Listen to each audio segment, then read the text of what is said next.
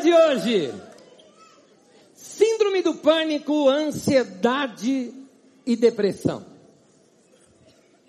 Tema difícil. E eu quero começar o tema de hoje citando duas ocasiões aqui na nossa comunidade.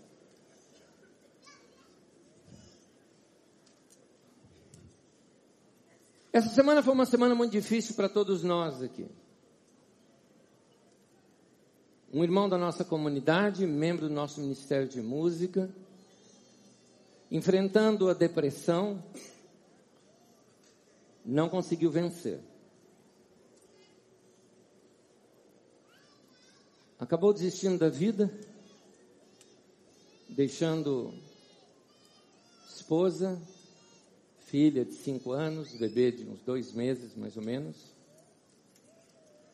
E uma situação trágica, onde a gente vê até onde a depressão pode vir a, a chegar na vida de alguém.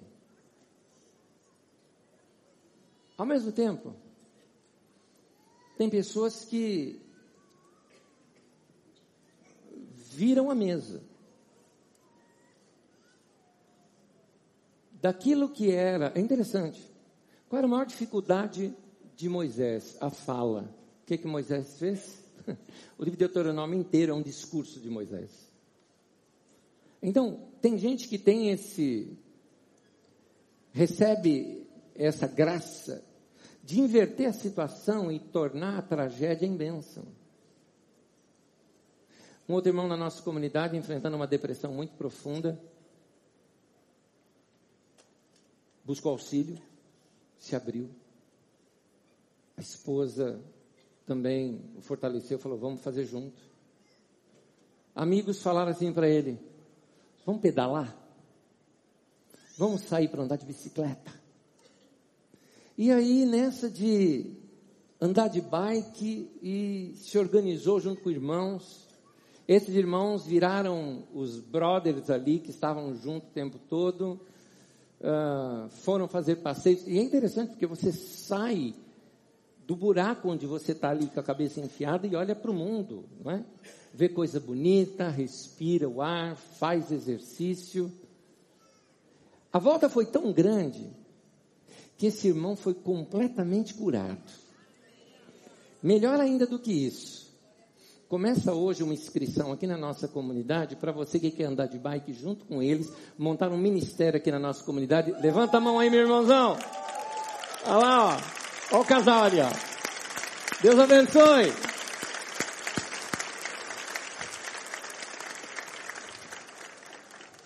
Passa lá depois e vai se inscrever. Mas continuando.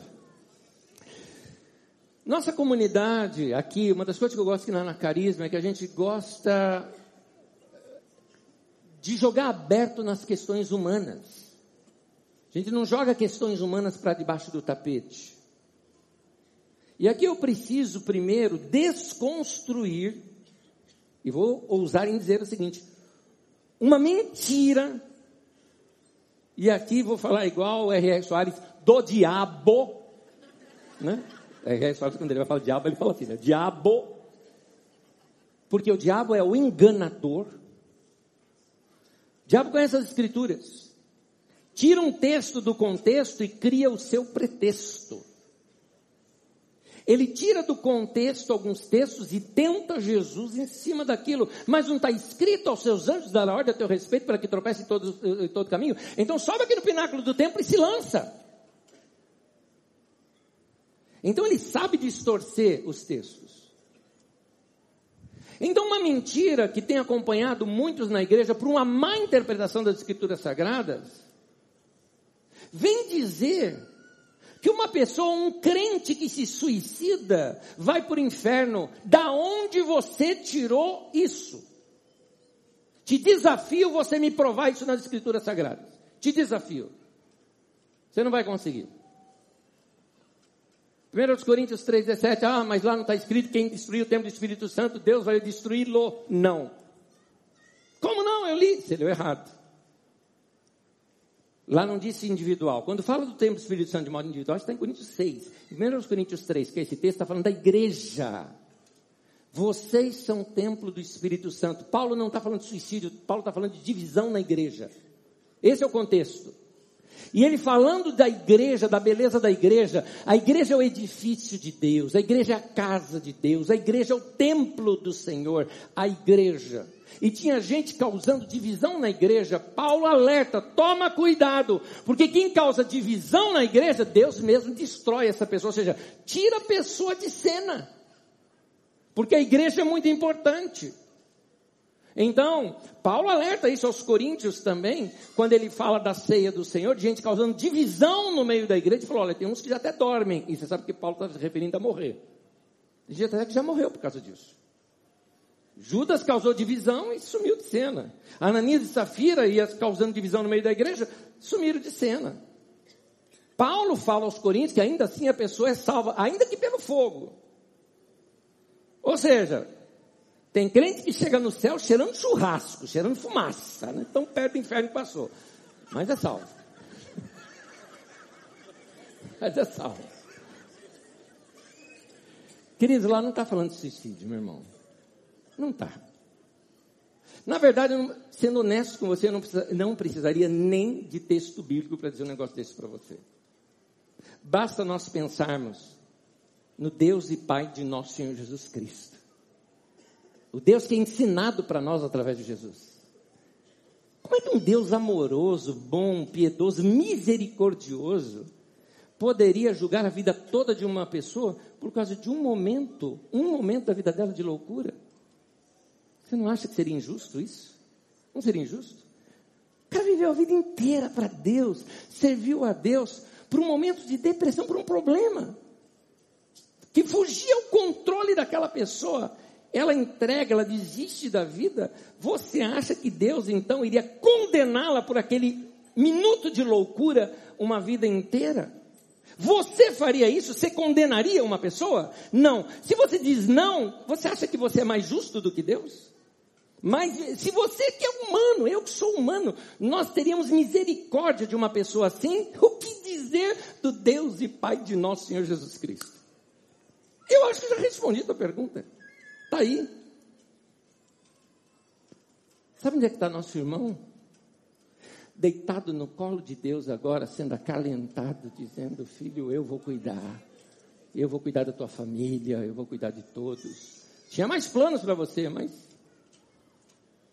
a eternidade está aqui para isso. A eternidade vai responder muitas perguntas que a gente tem. Muitas, muitas. Tem umas que a gente não vai ter resposta aqui. Muitos porquês um dia nós vamos saber. Um dia nós vamos saber. Mas, nós precisamos entender essa doença do século.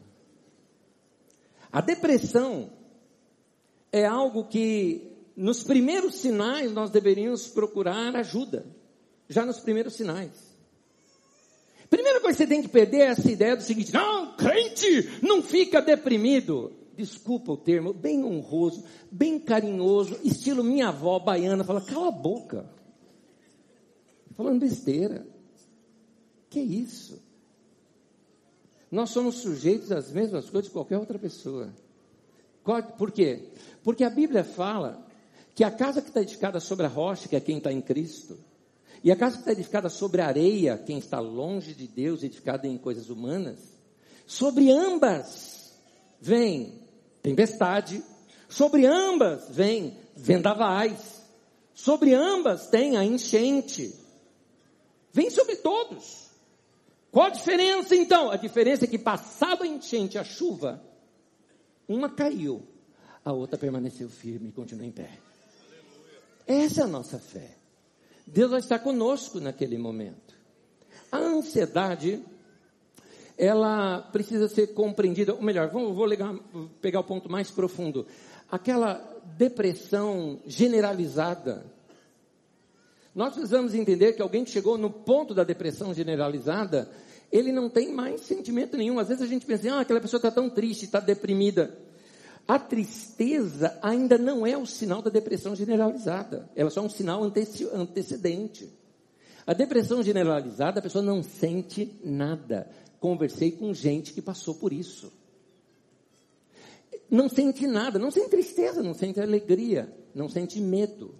Por isso que algumas pessoas falam, como é que a pessoa teve coragem de fazer aquilo? Ela não teve coragem também. Ela não sente coragem, ela não sente medo, não sente consequência, não sente nada.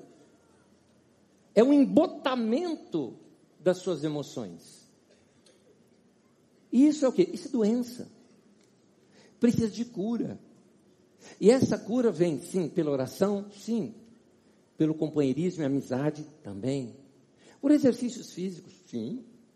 Por ajuda dos outros, sim. Por ajuda médica, também. Síndrome do pânico, uma dessas variantes. A síndrome do pânico é quando alarmes do nosso corpo disparam. Quem aqui já passou pela síndrome do pânico sabe o que eu estou falando? Você pode estar dirigindo, você, você entrou no pânico, você para, trava tudo, você não consegue sair do lugar, você, você, alguma coisa travou em você. E, e vem aquilo tudo, o medo de morrer, o medo de, o medo, o medo do medo, é uma trava que gera na sua vida. Eu tenho umas dicas para você, é importante você saber disso. Essas dicas que eu estou dizendo são dicas médicas. E eu aqui estou colocando para uma congregação para que a gente saiba o que fazer. Veja bem, eu não estou ensinando solução do problema, estou ensinando uma situação paliativa, de primeiros socorros, de momento. O que fazer naquele momento? Primeira coisa que você tem que fazer, se você travou tudo, só desligando um pouquinho mais a síndrome do pânico, a síndrome do pânico, ela não se trata de alguma coisa que está no seu controle. Nós temos sistemas que são ocultos à nossa consciência, são inconscientes nossos, são sistemas automáticos do nosso cérebro, que daqui a pouco, como se despertasse e ligasse um alarme. Bateu o alarme, começam a cair, né, vamos dizer assim, os portões, né, travando tudo, trava, trava tudo na tua vida. Isso é automático. O que fazer se eu estou num momento como esse? Primeira coisa, primeira, primeira mesmo, até de importância. Primeira, ore. Vai buscar Deus, fala com Deus naquele momento. Ah, eu não sei orar. Ora do jeito que você souber. Aí se eu orar errado, meu irmão, não existe oração errada. Você acha que se eu orar errado, Deus vai responder errado? Ora o que você souber orar, fala com Deus. Deus sabe o teu coração. Por quê? A oração, além de nos ligar com Deus, ela, ela é, assim, um, um excelente paliativo para aquele momento, porque a, a nossa tendência, quando estamos num momento de intensa crise, a gente fica só focado ali, a gente está preso ali dentro. Então a oração nos tira daquele momento e nos faz ver que tem alguém maior do que a gente cuidando de nós. A oração funciona nesse momento como quando uma criança sofre do terror noturno. E naquele momento de terror, e grita pelo pai pela mãe, vai o pai e a mãe ali no bercinho e fala: Calma, calma, papai está aqui, mamãe está aqui. E você se sente aconchegado, acolhido naquele momento, protegido. Assim também Deus nos protege naquele momento. Importante orar, importante orar. Segunda dica, a segunda dica é usar recursos que Deus deu para você. E esses recursos, eu não estou ensinando nada zen aqui, não estou ensinando nada aqui de, de, ah, o pastor lá ensina é, meditação. Calma, calma. Eu estou ensinando uma coisa importante para você que Deus criou, chamada respiração. Duvido que você não pratica isso. Mas esse é um momento de você organizar a sua respiração. Sendo transparente com você, pratico isso todos os dias. Várias vezes ao dia, eu paro e fico assim, ó. Respiro. Pode fazer, você ficou com vontade, você pode fazer. É gostoso, é gostoso, é gostoso. Aquela oxigenada. Você se percebe melhor. Importante isso. Pode notar que quando você está com medo, você, você, você perde a, esse controle. Então, é importante controlar a respiração nesse momento. Controlar a respiração te acalma, te tranquiliza, você percebe-se melhor. O terceiro, também é uma dica de algo que Deus criou em você: seu corpo. Se seu corpo travou, o que você precisa fazer? Destravá-lo. Começa a destravar de cima para baixo. Os músculos da face, né? aquelas famosas caretas, destrave os ombros, faça alongamento. Aliás, outra prática que eu faço todos os dias. Porque eu quero cuidar bem do meu corpo, eu preciso estar disponível, eu preciso estar disposto. Se tem uma coisa que eu detesto é mau humor. Entenda que minha profissão não me permite ter mau humor, eu não quero ter mau humor, eu quero estar bem, então eu tenho que estar bem o tempo todo, tenho que estar disposto o tempo todo gosto de me alongar, gosto de me esticar, gosto de me sentir, de me perceber. Isso tudo ajuda você a tomar controle de você. Porque a, o pânico, uma das coisas do pânico que acontece é aquela sensação, eu não tenho mais controle de mim. Você está recuperando o controle fazendo isso. O quarto conselho, você já sabe. Procure um médico. Você precisa. Procure um profissional que possa fazer uma terapia. Procure um amigo para quem se desabafar, uma amiga para quem se desabafar. Faça o tratamento que lhe for recomendado, uh, porque tudo isso é importante para a gente cuidar bem do nosso corpo. Alguém fala, oh, que isso, pastor na igreja não acredita em milagre. Não me julga, meu irmão. Claro que eu acredito em milagre. Mas eu tenho responsabilidade suficiente para indicar que às vezes o caminho de Deus não é o caminho do milagre, o milagre vai vir através da medicina. Porque quem criou a medicina foi Deus. Inclusive, você vai encontrar nas Escrituras Sagradas o seguinte: Paulo, se referindo a um membro da equipe apostólica dele, do qual escreveu dois livros do Novo Testamento, e ele se referindo a ele como Lucas, o médico amado. Então, você tem aí uma boa orientação de que mesmo no Novo Testamento a medicina era utilizada. Salmo 103 nos fala que é Ele quem sara todas as nossas enfermidades. Pode ser pela medicina, pode ser por um remédio, pode ser por um milagre, pode ser por uma cura sobrenatural, não importa. É Deus quem fez, é Ele quem cuida de nós. Amém? Importante você saber disso de que é Deus que cuida de você, é Deus que, que, que guarda a tua vida, que, que vai uh, orientar a tua vida nesse momento. Então, busque ajuda nesse momento. Qual é o nosso papel como igreja diante de situações assim? Eu tenho dois textos para ler para você, ainda na introdução da mensagem, porque esse é o papel da igreja. Eu começo com o profeta Isaías, capítulo 40. No versículo primeiro ele diz assim: Consolai, consolai o meu povo, diz o vosso Deus. Então, ele está nos chamando para sermos o paráclitos, para consolarmos as pessoas. Isso é o papel do Espírito Santo. Então, o que ele está nos chamando? Vamos ser parceiros do Espírito Santo, o instrumentos de Deus aqui na terra, trazendo consolo para as pessoas. 1 Tessalonicenses 4, 18 quando Paulo apóstolo está tratando com a igreja sobre a morte, inclusive de irmãos no meio da igreja, ele fala de estarmos para sempre com o Senhor, e aí ele termina dizendo: consolem-se uns aos outros com essas palavras. A palavra que Paulo traz em Tessalonicenses é: um dia nós vamos estar para sempre com o Senhor. Ou como disse, como diz a letra de um cântico nosso, que um dia com vinho e pão celebraremos a nossa comunhão. Amém? Que Deus guarde os nossos corações. Essa é a função da igreja. Somos parceiros do Espírito Santo, somos chamados para ser esse instrumento de consolo uh, de Deus para toda a humanidade. Que sejamos este uh, caminho de Deus para nós, uh, para a vida dos nossos irmãos.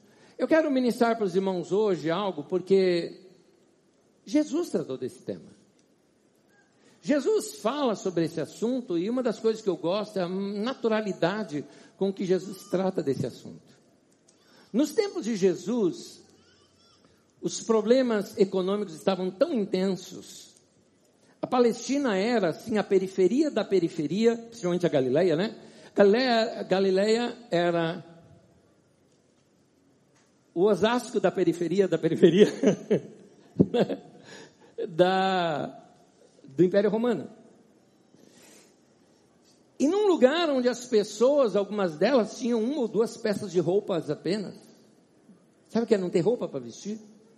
Sabe, não, não é assim, eu não tenho dinheiro para pagar alguma coisa. Sabe o que é não ter comida para comer? Era essa a situação. E Jesus vai falar: não fique ansioso por isso. Não se preocupe com isso. E ele vai mostrar como lidar com a ansiedade e trazendo para nós aqui alguns princípios. Vamos ver os textos de Jesus? Eu tenho pedido para você ler Mateus capítulo 5, 6 e 7. Em Mateus capítulo 6, ele fala sobre essa preocupação ou ansiedade. Eu vou utilizar aqui o texto paralelo no Evangelho de Lucas. Então acompanha comigo o texto, Lucas, no capítulo 12, versículo 22, diz assim: A seguir, dirigiu-se Jesus a seus discípulos, dizendo: Por isso eu vos advirto, não andeis ansiosos por vossa vida. Estou lendo na tradução de Almeida aqui. Ele usa o termo ansiedade. Na tradução da NVI, ele traz o termo preocupação. Então, continuo lendo aqui uh, Lucas 22, de 12 a 31, agora na nova versão internacional. Diz assim: A vida é mais importante que a comida, e o corpo mais do que as roupas.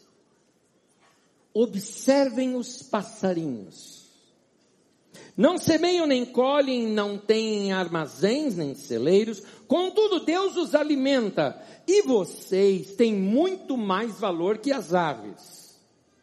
Quem de vocês, por mais que fique ansioso, por mais que se preocupe, pode acrescentar uma hora que seja a sua vida? Visto que vocês não podem sequer fazer uma coisa tão pequena, por que se preocupar? Por que ficar ansioso com o restante? Uma pausa na leitura. Jesus está ensinando um princípio interessante aqui. Eu não sei se você percebeu. Mas Jesus primeiro ele fala para você olhar para os passarinhos. Depois ele fala para você olhar as, as flores do campo. Mais adiante que nós vamos ler. É interessante o que é que Jesus faz nesse momento. Porque quem está em ansiedade ou preocupação ou caminhando até por uma depressão em cima de um tema, de um assunto, ele só fica naquele assunto. A pessoa pensa assim, vamos lá, é, situações que vieram por relacionamentos frustrados. Ele, fica, ele me traiu, ela me traiu, é, aquela pessoa vai ver, ela é um problema comigo. E, e o que, que a pessoa tem? Ela tem uma viseira, ela tem um buraco, ela enfia a cabeça dentro daquele buraco e fica naquele momento avestruzesco da sua vida. Ela não está vendo mais nada, não consegue falar de mais nada, não consegue trocar de assunto. Jesus está falando, olha o passarinho. Ou seja, Tira a cabeça daí, vai ver outra coisa.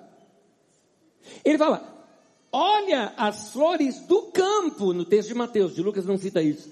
Olha as flores do campo. É, você tem que sair da cidade, você tem que ir para o meio do mato, você tem que andar para ver a flor do campo. Jesus te ensina nisso, fazer caminhada, olhar a natureza, ver flor, ver pássaro, observar, não é? Inclusive o texto de Mateus cita observar, não é olhar, não é assim, não é olha, não é olha, é observe. Começa a perceber essas coisas. Tira a cabeça do buraco, meu querido. A vida é maior do que isso.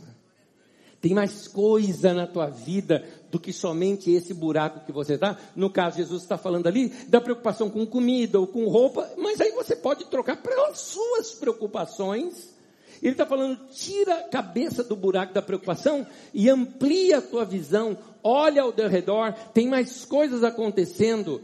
Seguindo aqui a leitura, acompanha comigo. Observem como crescem os lírios do campo. Eles não trabalham nem tecem, contudo eu lhes digo que nem Salomão, em todo o seu esplendor, vestiu-se como um deles. A lógica de Jesus. Se Deus veste assim a Eva do campo, que hoje existe, amanhã é lançada no fogo, quanto mais vestirá vocês, homens e mulheres de pequena fé. Eu gosto da expressão pequena fé, sabe por quê? Porque às vezes a gente acha que a gente só consegue as coisas com muita fé. Aquela pessoa conseguiu porque ele é um gigante na fé. Deus está dizendo nesse texto: eu não preciso da tua fé para fazer nada para você. Não preciso. Deus não depende do tamanho da tua fé, meu querido. Deus depende só dele. Ele é grande, ele é bom, ele vai te ajudar, ele vai estar com você, ele não vai te abandonar, porque ele não nega a palavra dele. Ele é o nosso pastor e diz que não vai faltar nada na nossa vida. É isso. É isso. Mas minha fé é pequena. Deus vai fazer assim mesmo. Eu nem tenho fé. Tá, você não sabe de nada. Deus vai fazer assim mesmo. É verdade. E aí, continua a leitura, continua a leitura. 20, 29 diz assim: Não busquem ansiosamente o que comer e beber. Aqui o comer e beber é o tema da época. Veja o seu tema qual é. Não se preocupem nem fiquem ansiosos com isso. Pois o mundo pagão, sem Deus, né, pagão é sem Deus, que é que corre atrás dessas coisas. Mas o Pai sabe. Não te conforta essa expressão? O Pai sabe. O Pai sabe. O Pai sabe. Ninguém me vê. O Pai sabe. Não consegui contar para ninguém. O Pai sabe. Amém? O Pai sabe.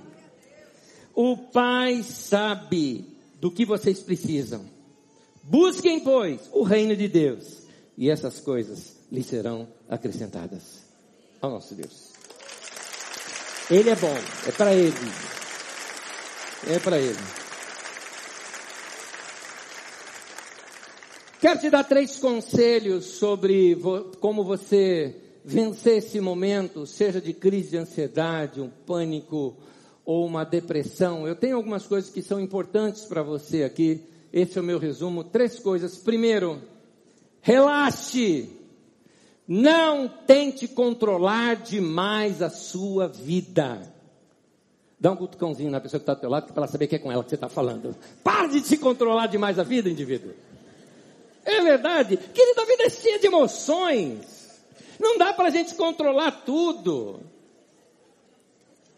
Quem é pai, mãe, vô, vó aqui? Quem é? Vamos lá. Pai, mãe, vô, vó. Levanta a mão. Muito bem. Isso mesmo. Vou te dar uma notícia vocês não vão conseguir controlar completamente seus filhos. Pronto, pausa. É verdade. Você quer uma prova disso? Você. Você. Eu já ia dormir ontem e aí meu filho não tinha chegado. E onde é que está esse menino? Eu sabia que estava com amigos. Quando eu olhei, chegou um recado para mim, uma filmagem. O povo cantando, orando, reunião de oração. Orando, buscando a Deus. Eu falei, esse fanático.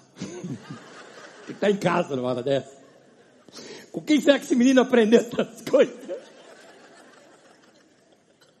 Gente, eu não queria que ele ouvisse isso, mas ele está aqui, ele vai ouvir. Eu vou confessar. Eu saía para vigília. Só que não tinha telefone na minha casa. Nem eu tinha telefone. Então imagina meu pai e minha mãe que só ia me ver no outro dia de manhã. Onde você estava, menino? Orando. O que, que eles iam falar? Não, tá bom. Tadinhos. Tadinhos. Dizem que o que a gente planta colhe. Meia-noite foi cedo. Mas é, ansiedade vem quando a gente tenta controlar o incontrolável. Você quer controlar alguma coisa, está acima de você. Aí eu não, essa empresa, e você é empregado, você não vai mudar aquela cultura daquela empresa. Meu Deus, a economia do país você não vai mudar a economia do país. Não adianta tentar controlar isso tudo. Meu Deus, alguém tira o presidente da, daquele celular. Não vai tirar. Não vai tirar. A gente fica preocupado com coisas que a gente não vai fazer. Então a nossa ansiedade é a gente querer assumir uma postura que não nos foi dada. A ansiedade pode ser um sinal de alerta de que você está tentando controlar demais. Tentar resolver problemas que são acima de nós. A ansiedade é a gente assumir uma responsabilidade de que Deus não intencionou que a gente tivesse, e Ele nem cobra a gente de ter. Isso é a nossa preocupação demasiada. Nossa palavra preocupação pré-ocupação. Você está ocupado antecipadamente de uma coisa que não aconteceu. Ah, mas disse, mas, mas não aconteceu. Então, eu precisava dar uma notícia para você. Você não tem vocação para ser Deus. Você sabia disso? Você sabia disso? Nenhuma vocação. Então, vem aqui a minha frase: deixe Deus ser Deus. Deus é Deus, Ele sabe o que faz. Confia nele. Ah, mas o que, que eu tenho que fazer? Então, eu estou ansioso, eu não consigo aguentar. O que, que eu faço? Aham. Grande apóstolo. Pedro. Pedrão. Esse era o cara. Ele nos ensina algo. 1 Pedro capítulo 5, versículo 7. Diz: lancem sobre ele toda a sua ansiedade. Vamos continuar lendo juntos? Vamos lá? Porque ele cuida de você. É isso. Lança sobre ele a sua ansiedade, ele cuida de você. É isso.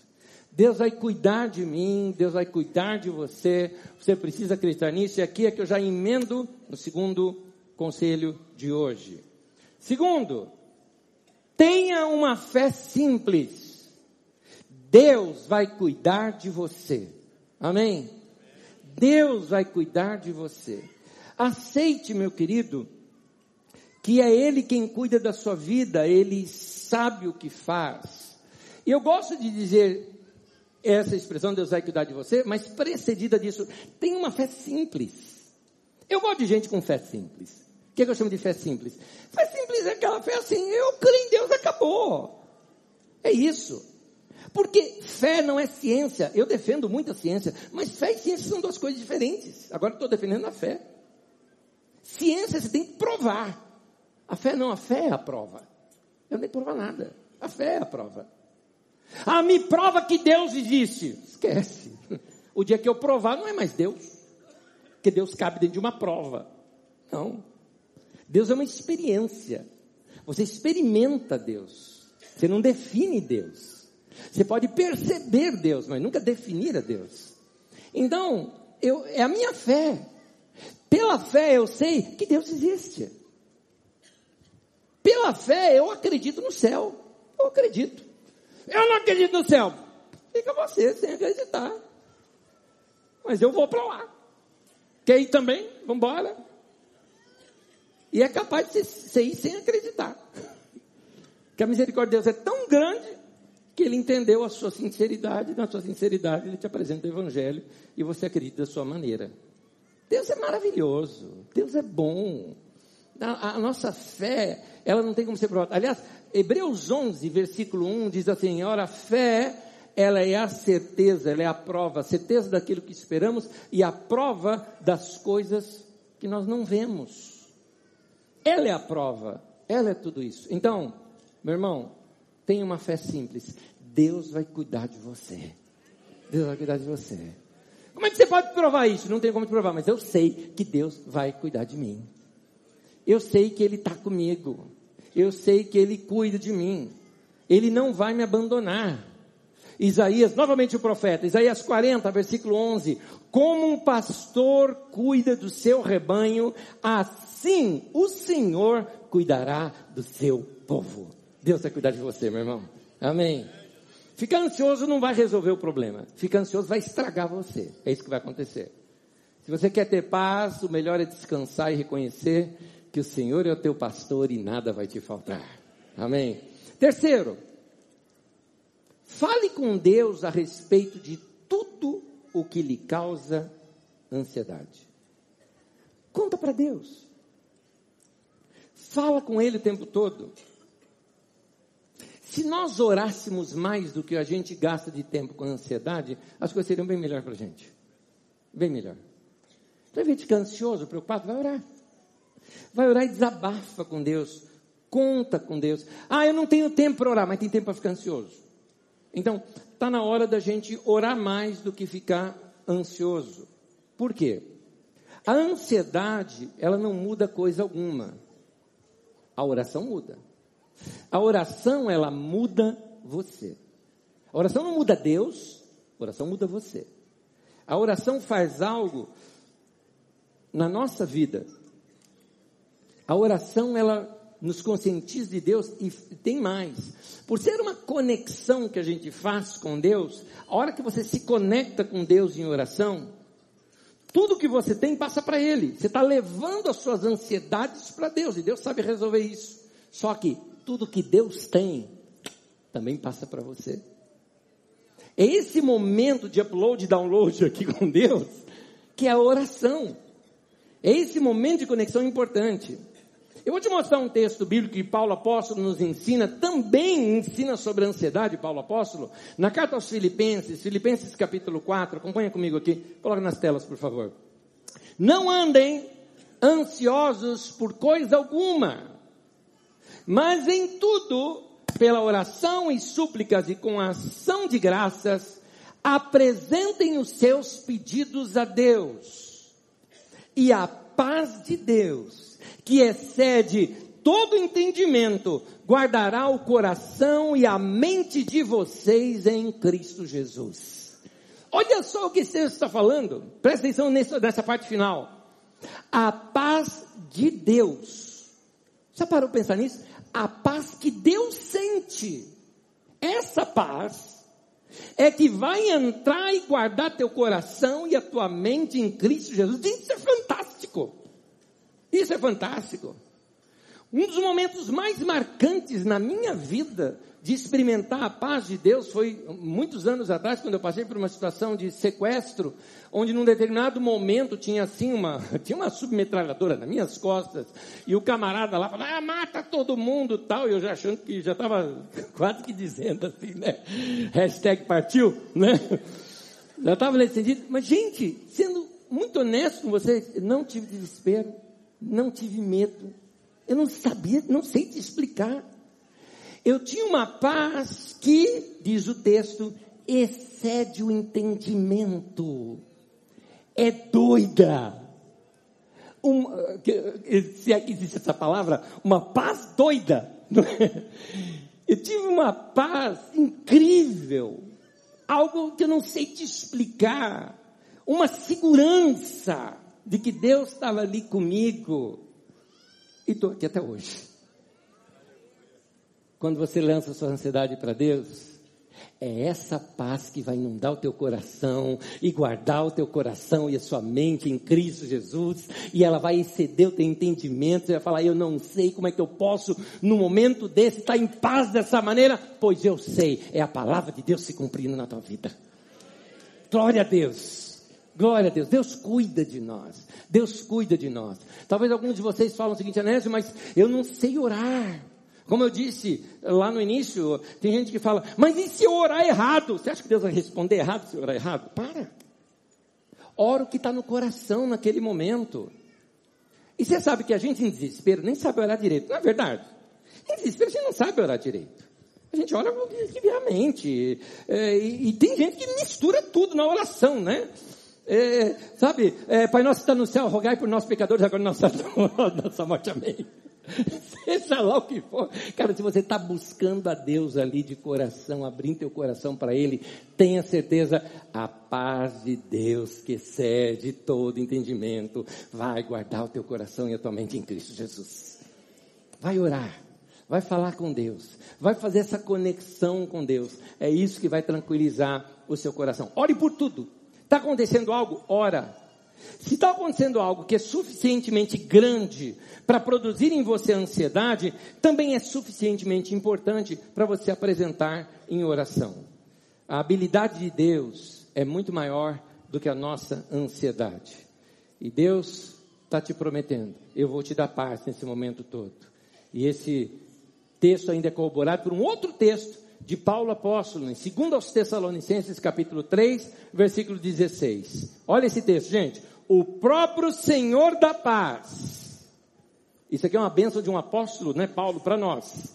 O próprio Senhor da paz lhes dê a paz em todo tempo e de todas as formas.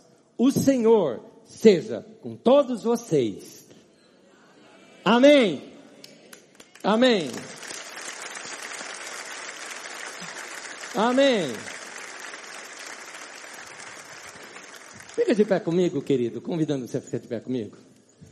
Queridos, eu quero terminar lhe contando algo do povo de Israel que estava completamente desesperançado. Era um momento de crise para a nação, a nação havia sido invadida pela Babilônia, levado cativo pelas terras da Babilônia. Eles estavam despatriados, eles estavam desesperançados, eles não tinham mais sua cidade, não tinham mais o seu templo, não tinham mais nada disso. Ah, a sensação deles era: meu mundo caiu. Era essa a sensação deles. E naquele momento de todo desespero que eles estavam, o livro de Salmos, inclusive, tem um salmo escrito nessa época que eles falam assim: que não dava para cantar sequer para Deus, eles penduraram seus instrumentos ali nos salgueiros que não dá nem para cantar. Chega para eles uma carta de um profeta, profeta Jeremias. Profeta Jeremias vem para eles, e dentro daquela carta, tudo que ele vem falando ali com eles, eu recorto aqui uma frase, Jeremias 29, 28, diz assim: Construam casas, habitem nelas, plantem jardins, e comam seus frutos. O que Deus estava dizendo através de Jeremias ali? Falando assim para o povo: gente, para de reclamar. Você está vivo. Vai arrumar melhor sua casa. Sua casa vai ficar gostosa. Começa a tornar a tua vida um pouquinho melhor. Planta em jardins, vai mexer com terra. Vai botar a mão na terra, vai mexer com terra. Vai fazer coisa diferente. Plantar jardins, lembrando que a palavra jardim e pomar é a mesma.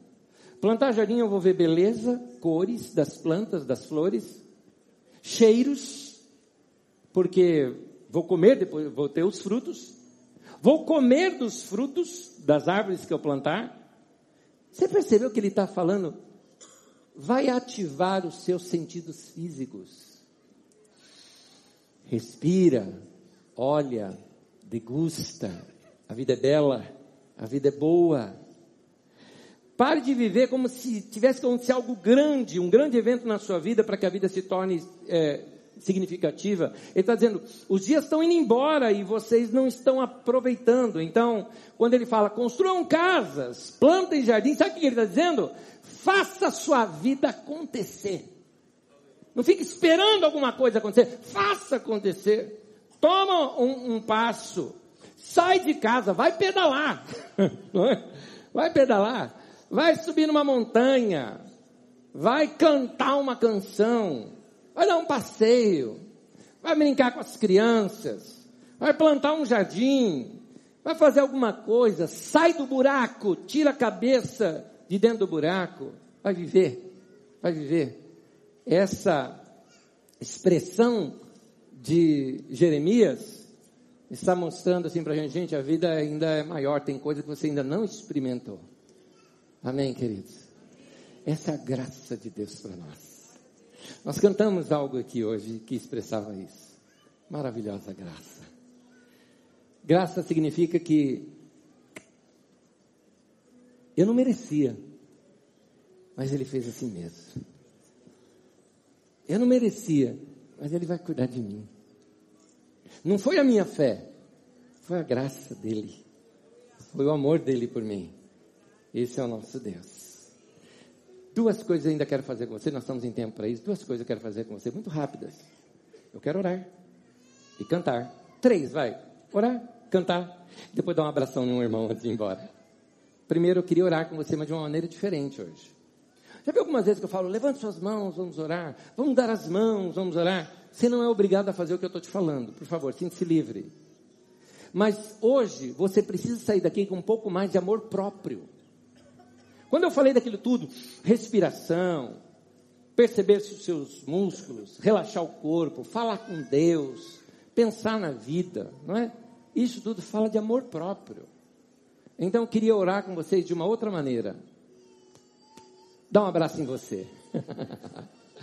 Vamos orar junto? Repete essa oração comigo. Fala assim: Senhor, eu te amo. E eu quero te agradecer pelo teu cuidado com a minha vida.